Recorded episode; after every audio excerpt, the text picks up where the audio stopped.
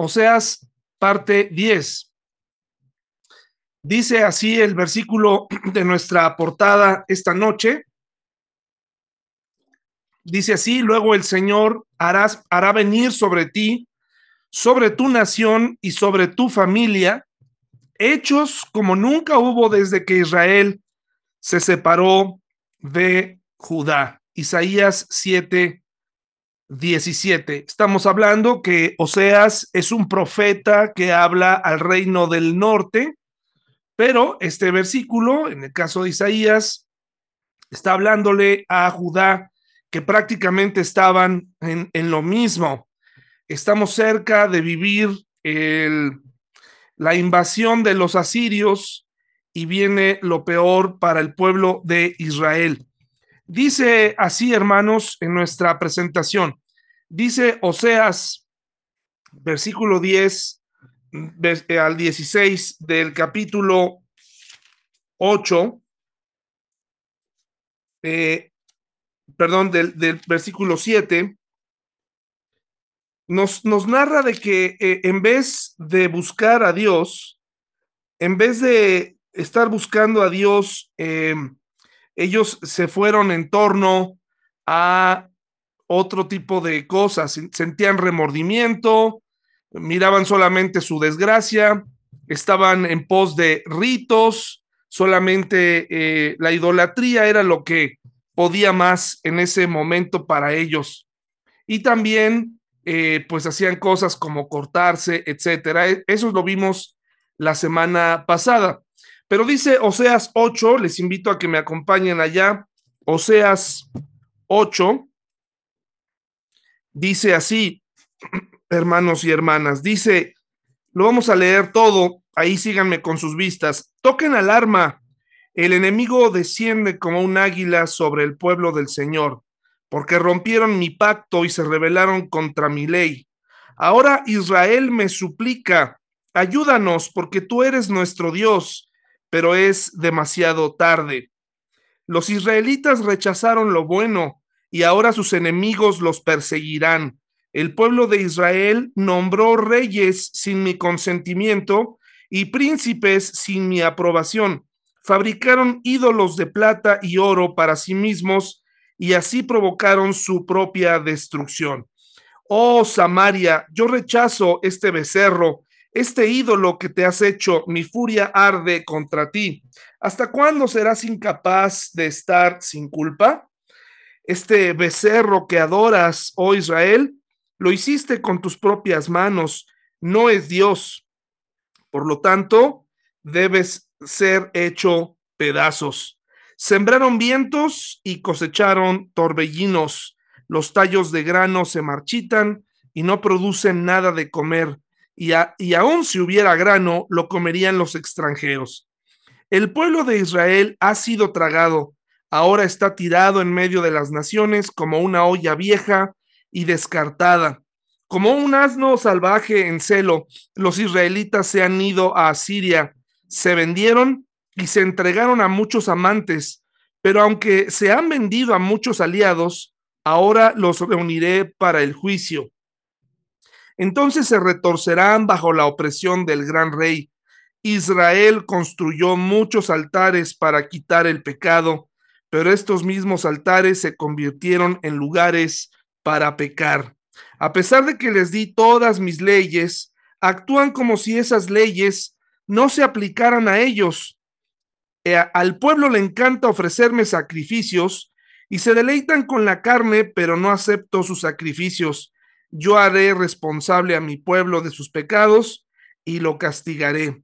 Ellos volverán a Egipto, Israel se volvió de su creador y construyó grandes palacios y Judá fortificó sus ciudades. Por lo tanto, haré descender fuego sobre sus ciudades y quemaré sus fortalezas. Eh, a partir de este momento, el, el juicio de Dios ha comenzado por la hacia el pueblo de Israel específicamente la parte del norte. Y me llama la atención cómo comienza, ya es una advertencia, toquen alarma, ya ha comenzado el juicio para ustedes, es demasiado tarde. Me llama la atención el versículo 2, cómo dice Israel, suplica hipócritamente, ayúdanos porque tú eres nuestro Dios.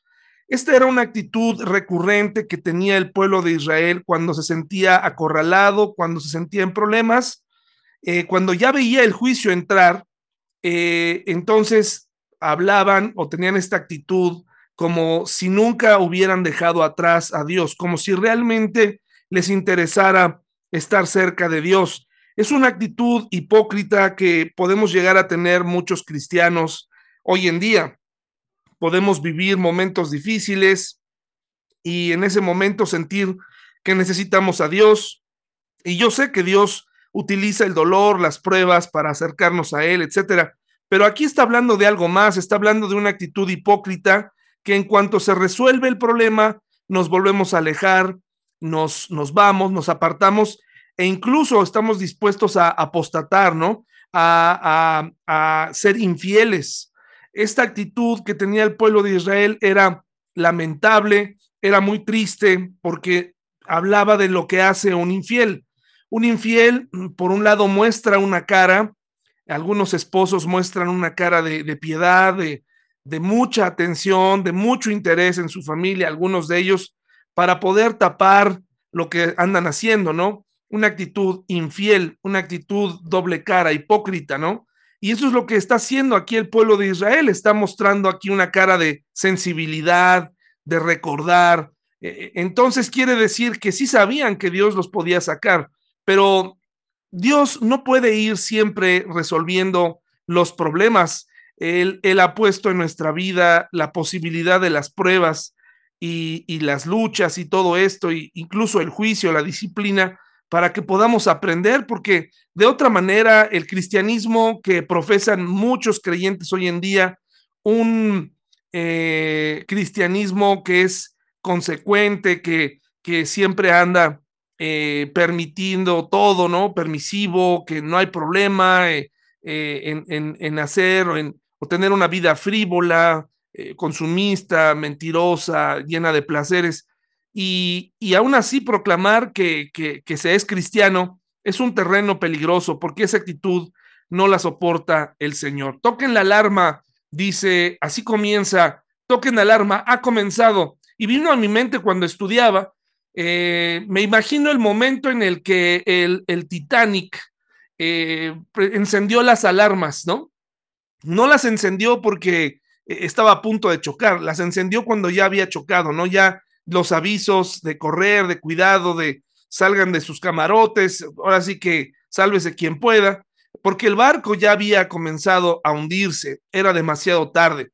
Me vino a la mente esta escena tremenda de, de Chernóbil, ¿no? E, el, aire radioactivo ya estaba afuera, ya era demasiado tarde, eh, los pobladores no fueron alertados a tiempo, ¿no? El aire radioactivo ya estaba ahí, trayendo muerte a muchas personas que, lo, que estuvieron tan solo unos breves momentos, eh, los condenó a morir. Como un temblor que, que, está ocurriendo, que no se puede predecir, eh, apenas da escasos segundos para bajar del edificio, para ponerse seguro, cuando se puede poner uno en seguridad. Si has estado en un temblor, sabes lo que se siente, la vulnerabilidad, la, eh, no te responden las piernas, eh, te das cuenta realmente de, de quién eres. Las estructuras que te rodean ya no pueden protegerte, ahora se han vuelto en tu contra. Necesitas un lugar espacioso para que no caigan sobre ti. Y todo eso que construiste en un segundo puede caer y ser tu tumba. Ya era demasiado tarde, ahora había comenzado el juicio de Dios y la historia sobre cómo Dios permite que los asirios arrasen con su pueblo están en las crónicas de los reyes. Probablemente la siguiente semana podamos eh, leer un poco de lo que sucedió en aquel momento. Eh, dice Isaías 32:11, les invito a que me acompañen. Isaías 32:11. Generalmente el, el, usar el águila en la Biblia, hay, hay unos pasajes muy bonitos, ¿no? Eh, que hablan, ¿no? De que cuando de que se puede uno, puede uno renovar las fuerzas en el Señor como las águilas, ¿no? En, en Dios, Dios nos puede dar esa fuerza. Isaías 32, 11 nos habla también de un ejemplo muy bonito de lo que Dios hizo por su pueblo, ¿no? Isaías 32, 11. Espero no haberme equivocado aquí. Eh, el, versículo del que quería hablar era precisamente cuando el Señor Jesucristo, perdón, cuando el profeta está hablando de que eh, Dios ama tanto a su pueblo, Dios ama tanto a su pueblo, no, eh, obviamente no es este, aquí me, me, equivoqué con la, con la, con la cita, lo, lo corrijo y se las la busco, pero Isaías nos habla de que Dios había cubierto a su pueblo bajo sus alas. Eh, los había puesto bajo sus alas como polluelos de águila. Así los había cubierto, ¿no? Pero ahora, esta vez, el águila no venía a proteger. Esta vez, dice Oseas, venía a cazar. Esta vez el águila venía representada por los asirios y venía a precisamente hacer este juicio hacia ellos y venía a destruir. Venía, es imponente ver a un águila volar, es, es, es imponente verla eh, eh, en plena acción cazando cuando hemos visto algún documental, cuando hemos visto cómo llega sobre su próxima presa y vemos cómo tiene unas garras tan poderosas y unas alas tan fuertes que puede subir y tomar a su presa. El enemigo desciende, dice 8, Oseas 8, el enemigo desciende como un águila sobre el pueblo del Señor. Esta vez el águila viene a cazar, representada por el enemigo. Esta vez no viene a proteger, viene a acabar con ellos. Y Dios lo ha permitido, ha permitido que esto, que esto suceda. Es una, es una tristeza, pero está usando una ilustración que el pueblo de Israel conocía el uso del águila, era, era, eh, se sabía el poderío que tenía un águila. Y bueno, ¿qué sucedió con el pueblo de Israel según Oseas? Bueno, pues eh, lo que hemos estado hablando continuamente en el estudio es que el pueblo de Israel rompió el pacto. Si la imagen que se está utilizando es la de un matrimonio, si, eh, si en el matrimonio fallido de Oseas y Gomer Dios nos quiere enseñar algo, es la importancia de un pacto, la importancia de haber acordado algo. Y cuando este pacto se rompe en la vida, en, en un matrimonio, por ejemplo, es muy difícil reconstruir, volver a tener confianza. El pueblo de Israel rompió ese, pacto, estaba eh, viviendo con alguien más, estaba siendo infiel, estaba teniendo intimidad con otros dioses y, el pueblo no mostraba ningún tipo de arrepentimiento. Vayamos a Jeremías, por favor. Jeremías 11 del 1 al 5.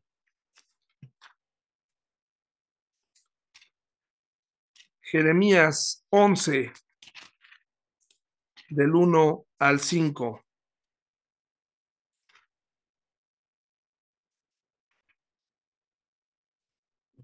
Miren lo que dice aquí. Eh, eh, esto es justamente, aquí se nos habla y Jeremías está hablando eh, de el pacto. Dice, el Señor le dio otro mensaje a Jeremías y dijo, recuérdales a los habitantes de Judá y de Jerusalén las condiciones de mi pacto con ellos. Y cuando habla de Judá, pues es la parte sur, pero el pacto para ambas partes era, era lo mismo, era la misma. Es más, por algo estaban divididas precisamente por no respetar el pacto original. Era parte de esta disciplina. Dios había permitido esta división eh, de parte de, de su pueblo. Dice, esto dice el Señor Dios de Israel, maldito todo el que no obedece las condiciones de mi pacto. Pues cuando lo saqué de este horno de, de, fundir hierro que es Egipto, les dije a sus antepasados, si me obedecen y hacen todo lo que les mando, serán mi pueblo y yo seré su Dios. Esto les dije para poder cumplir mi promesa a sus antepasados de darles a ustedes una tierra donde fluyen la leche y la miel. La tierra que hoy habitan. Entonces respondí, amén, Señor, que así sea. El pacto eh, que tuvo con su pueblo era que tenían que obedecerle en las indicaciones que Dios les había pedido, mantenerse distintos de los pueblos que estaban alrededor, no tener matrimonios mixtos eh, debido a las costumbres que los otros pueblos tenían, tanto hombres como mujeres, mantenerse unidos y mirando hacia a Jehová, compartiendo y siendo de ejemplo para las demás naciones, alejados de esa veintena de dioses que ya existían, pero el pueblo de Israel se deslumbró y comenzó a hacer todas estas cosas de las que ya hemos hablado en estudios anteriores. Entonces, rompen el pacto, han roto su pacto con Dios, según Oseas 8, y además no solo eso, sino sustituyeron a Dios o intentaron sustituir a Dios en su vida. Dice Oseas 8 que rechazaron lo bueno, que nombraron reyes y fabricaron dioses. No solamente rompieron el pacto, sino que intentaron recrear a Dios. Y me parece que esto puede ser muy posible en, en nuestra vida, probablemente de forma no tan directa, pero eh, me da la impresión que en algunas ocasiones algunos de nosotros podemos llegar a tener esta, esta tentación de saber que de algún modo Dios no va a estar de acuerdo, no, no va a dejar pasar ciertas cosas o, o que ciertos comportamientos no son agradables, que la ley que está escrita para ser obedecida no nos conviene. Y entonces comenzamos a mezclar con otro tipo de cosas que, que son permisivas, que nos permitan liberarnos de ese yugo eh, que se nos hace que no podemos cargar, como si ese yugo eh, no tuviera gracia, ¿no? Como si, en es, como si ese Dios no mostrara nunca su amor y decidimos mezclarlo con, con un evangelio agradable, fácil de llevar, eh, ligero. Si algo abunda hoy en día es el cristianismo ligero, ligerito, hermanos y hermanas, un cristianismo que no, que no lastime, un, un cristianismo que, que, haga crecer la iglesia en número y en miembros y que, y que sea un cristianismo que podamos llevarnos todos bien, ¿no? Y que, y que afuera nos conozcan como una, eh, pues efectivamente, como una asociación civil de gente buena, aficionada a Jesús, ¿no?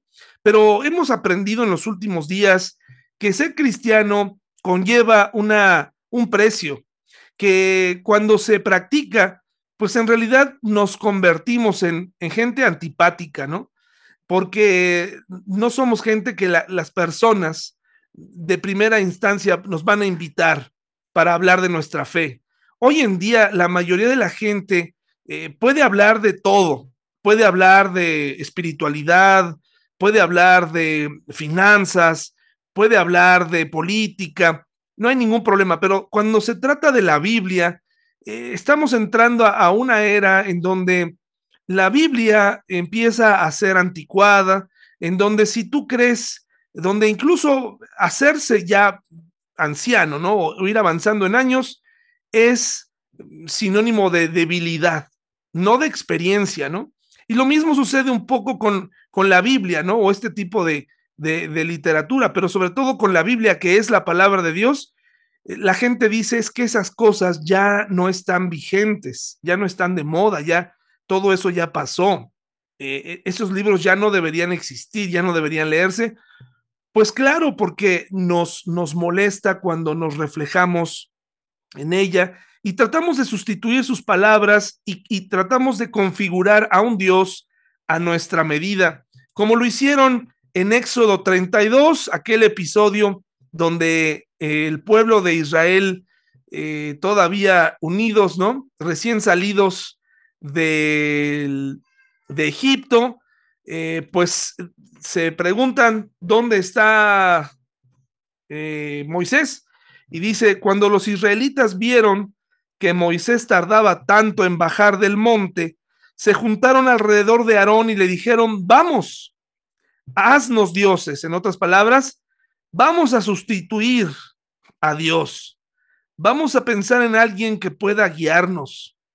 no sabemos qué le sucedió a este tipo, Moisés, el que nos trajo aquí desde la tierra de Egipto.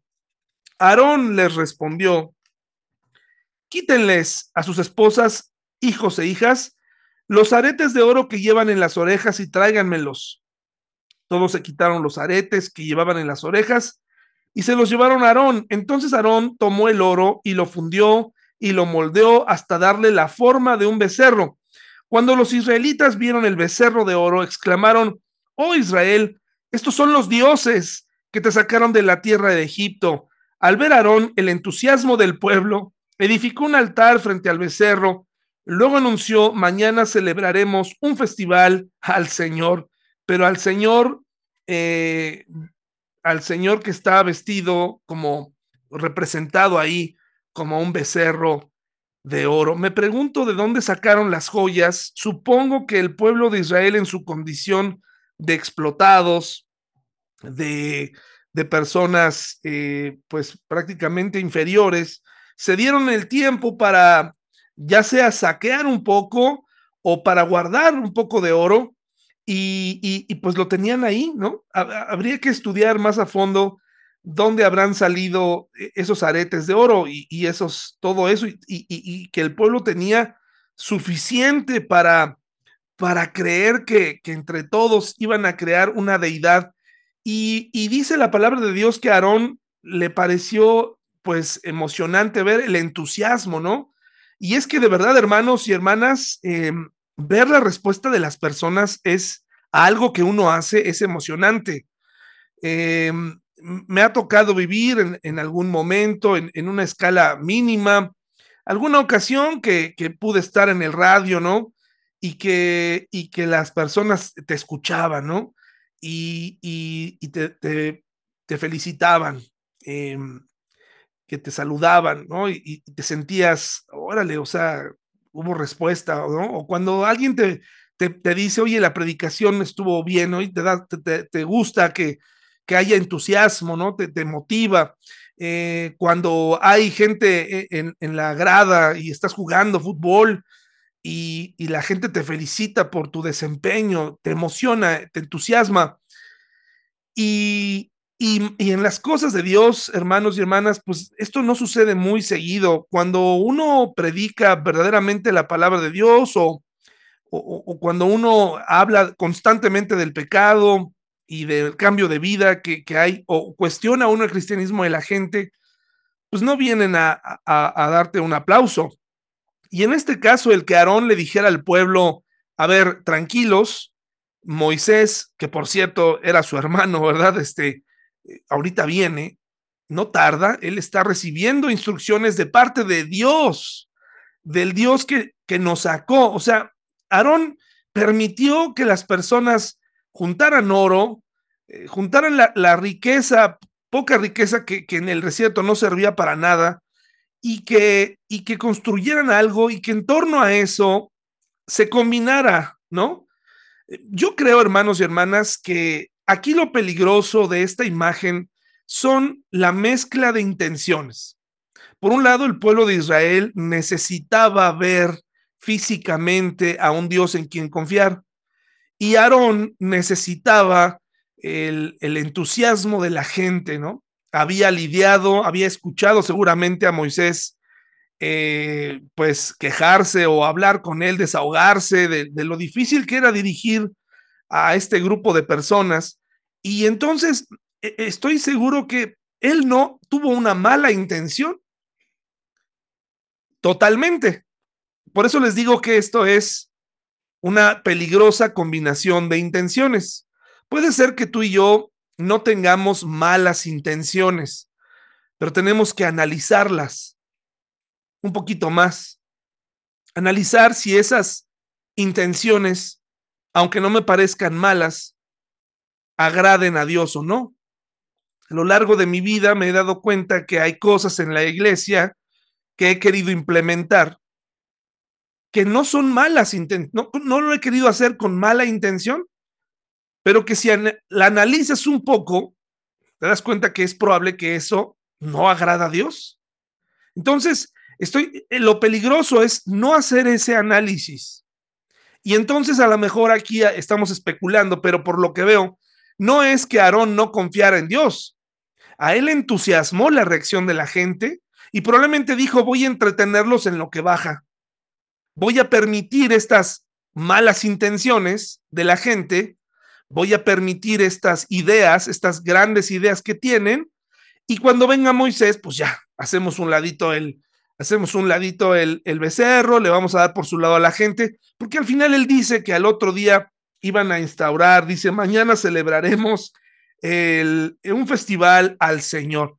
Y, y, eso es lo que está pasando hoy en el mundo cristiano. Alabanzas, eh, formas de vestir, formas de hablar, en donde probablemente la gente no las hace, no las está realizando directamente para ofender a Dios, pero no se han preguntado, no nos hemos preguntado si esas buenas ideas agradan a Dios. Cuando combinamos una gran idea con una, una mala idea, con una, algo que no agrada a Dios, da como resultado un becerro, da como resultado paganismo, gnosticismo, ignorancia, da como resultado pues el juicio de Dios. Porque Aarón pudo haber dicho aquí, eh, yo no voy a participar de esto, yo no voy a dirigir esto, yo me voy a subir con mi hermano y, hagan lo que ustedes crean. Pero él se sintió parte, se sintió contento y en este momento y participó de la sustitución temporal. A lo mejor en su mente dijo, bueno, no va a durar mucho, no va a haber ningún problema y lo voy a, lo voy a sacar adelante en un ratito y y ya ahorita viene Moisés y, y, guardamos el becerro y, y, pues ya que nos regañen, ¿no? Pero eso trajo como resultado, pues imagínense lo que vieron estas personas, ver ahí un becerro creado por sus propias manos. Cuidado con las intenciones, hay que analizarlas, hay que analizar nuestras intenciones. Puede ser que de entrada digamos, es que yo no quiero hacer mal, yo no, yo no lo estoy haciendo con mala intención, pero habrá que preguntarnos si esta intención, si esta idea agrada a Dios o no. El becerro, según lo que leo en algunos comentarios de algunos expertos, en aquella región en, donde estamos ubicados en Oseas, Oseas está viviendo con el peor, prácticamente uno de los peores, o si no, el peor rey que ha tenido, que tuvo Israel en conjunto, ¿no? Y, el becerro en aquella región era un símbolo de, poder, ¿no? Era un símbolo de, abundancia, etcétera. Entonces, a lo mejor a Jeroboam, pues se le ocurrió simbolizarlo como diciendo Dios es poderoso, ¿no? Pero terminó convirtiéndose en un acto totalmente pagano. Es muy probable que se desvirtuó y esta buena idea de comparar a Dios con un becerro debió llevar sido filtrada por la ley, por la ley de Dios. Y en el primer y segundo mandamiento, ahí hubiera quedado la buena idea. Ahí quedó muerta, ¿no? Ahí hubiera quedado si hubieran analizado lo que estaban a punto de hacer. Porque ahí inmediatamente dice, no vas a inclinarte, no vas a tener dioses ajenos. Inmediatamente el becerro, no hay manera de, de hacer una representación de Dios, y menos a través de un animal. Pero siguieron adelante con ese culto. Lo, que, lo demás que, que hicieron en este periodo fue que nombraban reyes sin autorización de Dios. Sin y Son, aparte de asesinarlos, se empezó a hacer esto que ustedes saben lo que provoca el poder. Por ejemplo, un dato interesante que encontré es que en 200 años, Israel, la parte norte, tuvo 19 reyes. Y Judá, la parte del sur, en 350 años tuvo 20. Entonces, imagínense el, periodo de tiempo, la cantidad de reyes que Dios en su voluntad permisiva, en su voluntad lo, lo, permitía, pero no estaba de acuerdo. No le preguntaban. Dios no estaba ungiendo. Si bien Dios participaba en visiones y, profetizaba quién sería el rey, eso no significaba que estaba de acuerdo. La gente hacía lo que quería. Nombraban reyes sin la autorización de Dios. Esto es eh, la Biblia siempre ha advertido, ten cuidado a quien le, le, das el poder eh, en la iglesia, ¿no? Ten cuidado a quien le delega ciertas cosas, ten cuidado porque eh, eh, algo puede pasar ahí, ¿no? Este, fíjate si, es, si esto viene de Dios. Luego, también lo que hicieron es que ellos comenzaron a construir templos, aparentemente para adorar a Dios, estas dobles intenciones, ¿no? Pero en realidad eran palacios que los exaltaban a ellos mismos y no a Dios. Eh, palacios donde se divertían, donde practicaban todo tipo de, de perversiones y hay que, hay que evaluar siempre, ¿no? ¿Por qué hacemos las cosas? Podemos decir, vamos a tener una, un templo bien bonito, eh, vamos a comprar lo mejor de lo mejor y vamos a poner un, un, letrero luminoso en la parte de afuera, no importa en el nombre de Dios lo que cueste, para tener un lugar eh, hermoso por dentro y por fuera, vamos a comprar butacas, eh, vamos a invertirle. ok, muy bien, eso es una excelente idea, pero ¿cuál es mi intención? ¿Para qué lo queremos? ¿Para que se adore a Dios o para que el pastor diga, este es mi, mi territorio, esta es mi gente, ¿no? Esta es la gente que me sigue. Eh, hay que analizar por qué hacemos las cosas. Ese es el, el, mensaje central de esta, de esta noche, ¿no?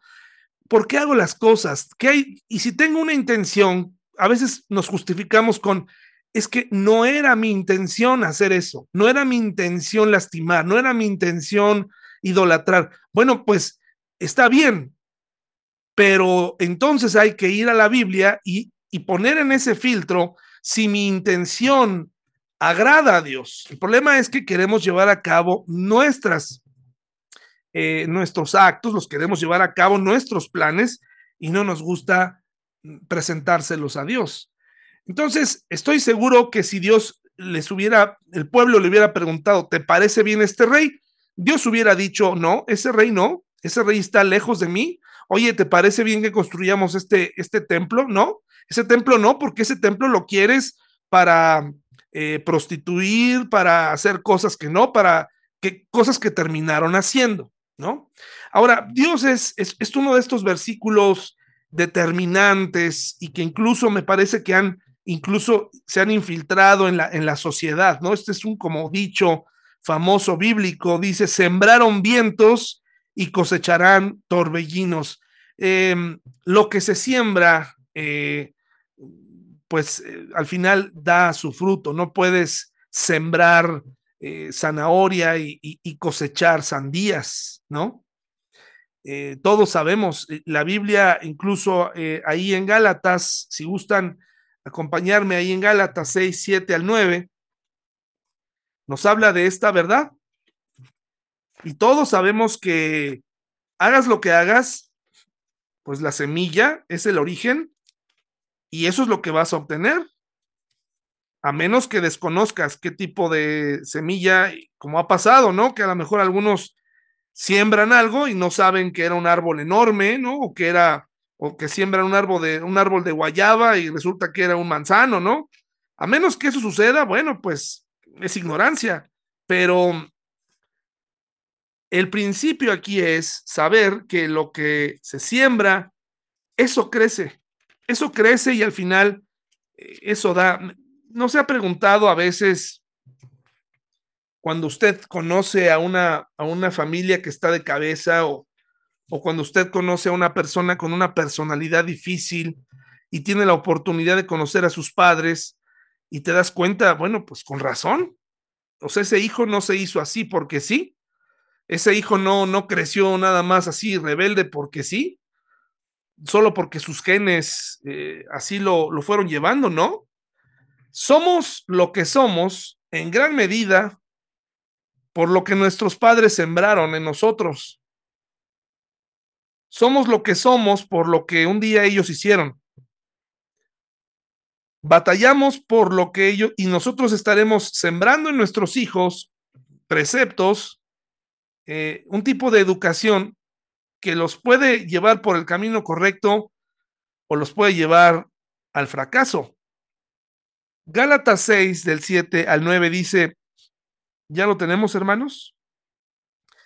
Los que reciben enseñanza de la palabra de Dios deberían proveer a las necesidades de sus maestros compartiendo todas las cosas buenas con ellos. No se dejen engañar, nadie puede burlarse de la justicia de Dios. Siempre se cosecha lo que se siembra. Este es un principio. Siempre se cosecha lo que se siembra, es, es una ley.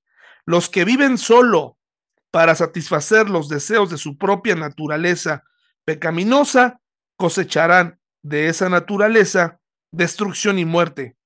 Pero los que viven para agradar al Espíritu, del Espíritu cosecharán vida, vida eterna.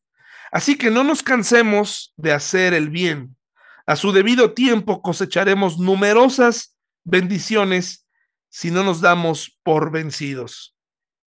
Es el proceso de la semilla, la espera y ver crecer un árbol, los resultados de sembrar la palabra de Dios en nuestros hijos, los resultados de estar aquí esta noche, hermanos y hermanas, es estar sembrando cosas buenas.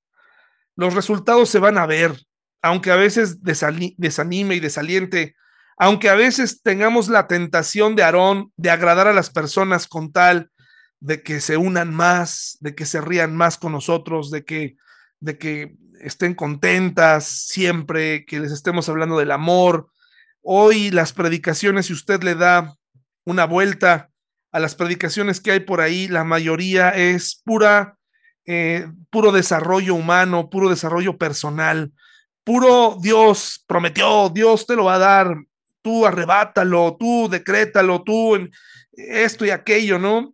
Y hay muy poca confrontación eh, con nosotros mismos, pocos cambios. Y entonces cosechamos falsedades, cosechamos mentiras, Cristianos que se sienten muy seguros en los ámbitos, no sé si les, ha pasado, llegan, te conocen, hablan, hablan de Dios, te dicen, hermano, hermana, eh, Dios te bendice, eh, eh, estoy aquí y, son así como muy, muy ruidosos, ¿no? Y, y cuando hablas un poquito más, pues me alegra que esas personas, la mayoría sean tan alegres, tengan esta convicción, pero la mayoría de ese tipo de personas que yo he conocido, les rascas un poquito más y te das cuenta que hay una fachada únicamente. Pertenecen a un movimiento que les ha enseñado que tienen que decir eso, pero en casa son complicados, son difíciles eh, y ya en la vida íntima, personal, dejan mucho que desear. La justicia de Dios llega. Sembraron vientos y se van a cosechar torbellinos sembraron rebeldía, sembraron eh, apatía, sembraron idolatría, adulterio, pues van a cosechar la disciplina de Dios. Aquí vemos en la imagen este tornado que se aproxima a este, a este, a, esta, a este animal, este cabra montés. Yo nunca he estado frente a un, a un tornado, y para serles eh, franco, dos, tres veces he estado eh, cerca de, esos, de esas pequeñas tolvaneras que, que, que, espantan un poco porque pues pensamos que pudieran llegar a crecer, pero realmente no pasan de ahí. He estado en esas tolvaneras que, que solamente nos despeinan y que, y que sí como que quieren girar, pero no, nunca he estado enfrente de un tornado, de un torbellino ni, nunca he visto una tromba marina o esas cosas que, en video se ven, que se ven impresionantes. Pues Israel estaba a punto de cosechar la ira de Dios. Estaba a punto de vivir eh, ellos y sus familias la disciplina de Dios. Me llamó la atención mucho este versículo, Oseas 8, 12, la parte B. Oseas 8, 12, la parte B dice, a pesar de que les di todas mis leyes, actúan como si esas leyes no se aplicaran a ellos. Y esto, bueno, a mí me, ha pasado seguido, ¿no? Eh, me doy cuenta que hay cosas en donde me he dado permisos, como que digo, bueno, pues es que a ti ya eso ya no te aplica y, y pues estoy en un error. Las leyes de Dios están puestas para ser obedecidas. Tú y yo no tenemos una ley que podamos quedar exentos de ella. Los mandamientos fueron claros, fueron dichos, fueron escritos, y no hay nada peor que tener una actitud como de que aquí no pasa nada, la ley no me aplica a mí. Tarde o temprano, hermanos y hermanas, la disciplina del Señor llega. Si andamos jugando con Dios Incluso, hermanos, yo me atrevo a decir, si andamos jugando con la iglesia, si andamos jugando con los lo, lo que muchas, muchas personas ven nuestra iglesia, la ven pequeña, aquellos hermanos que se dedican a dividir, que se dedican a hablar, que se dedican a menospreciar, no se meten con, con nosotros personalmente, se, se, están metiendo con Dios. Es muy interesante cómo las personas tienen una visión de que pueden entrar y destruir o menospreciar a una persona, a una familia, a un pastor, y, y creer que Dios se va a quedar con, las con los brazos cruzados viendo cómo una persona porque hay personas especialistas en destruir familias, iglesias, y el pueblo de Israel estaba viviendo de esta forma, ¿no? Ya sabían lo que tenían que hacer para estas alturas, a quién le tenían que preguntar, cómo ungir un rey, tenían que buscar al profeta, tenían que buscar a Dios. Todo esto se les había olvidado aparentemente, ¿no? Eh, toda esta parte de ser guardadores de un pacto, eh, de hacerse responsables de sus matrimonios, estaban en un punto en donde decían, esas leyes no me aplican a mí. Y hoy vivimos en un mundo en donde la gente ya no quiere que la Biblia aplique para ellos, pero les aplica. Totalmente aplica para ellos. Deuteronomio 32, hermanos, por favor, Deuteronomio 32 del 9 al 10. Si usted se fija en Oseas,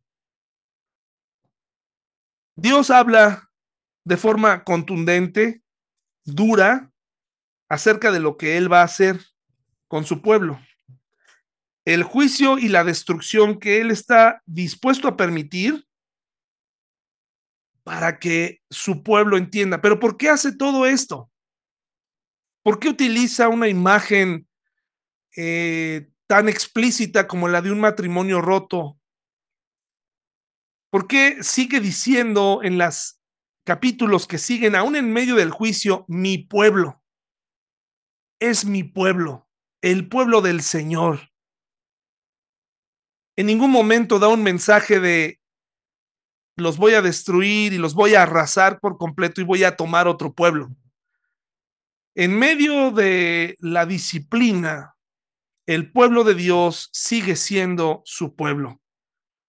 Y lo va a hacer por siempre. Y eso incluye que lo va a restaurar, que lo va a amar. Por eso es que aquí tiene mucho sentido cuando Dios le dice a Oseas, ve y busca a Gomer. Yo sé que la amas como yo amo a mi pueblo. Y si tienes coraje en tu corazón, yo te entiendo.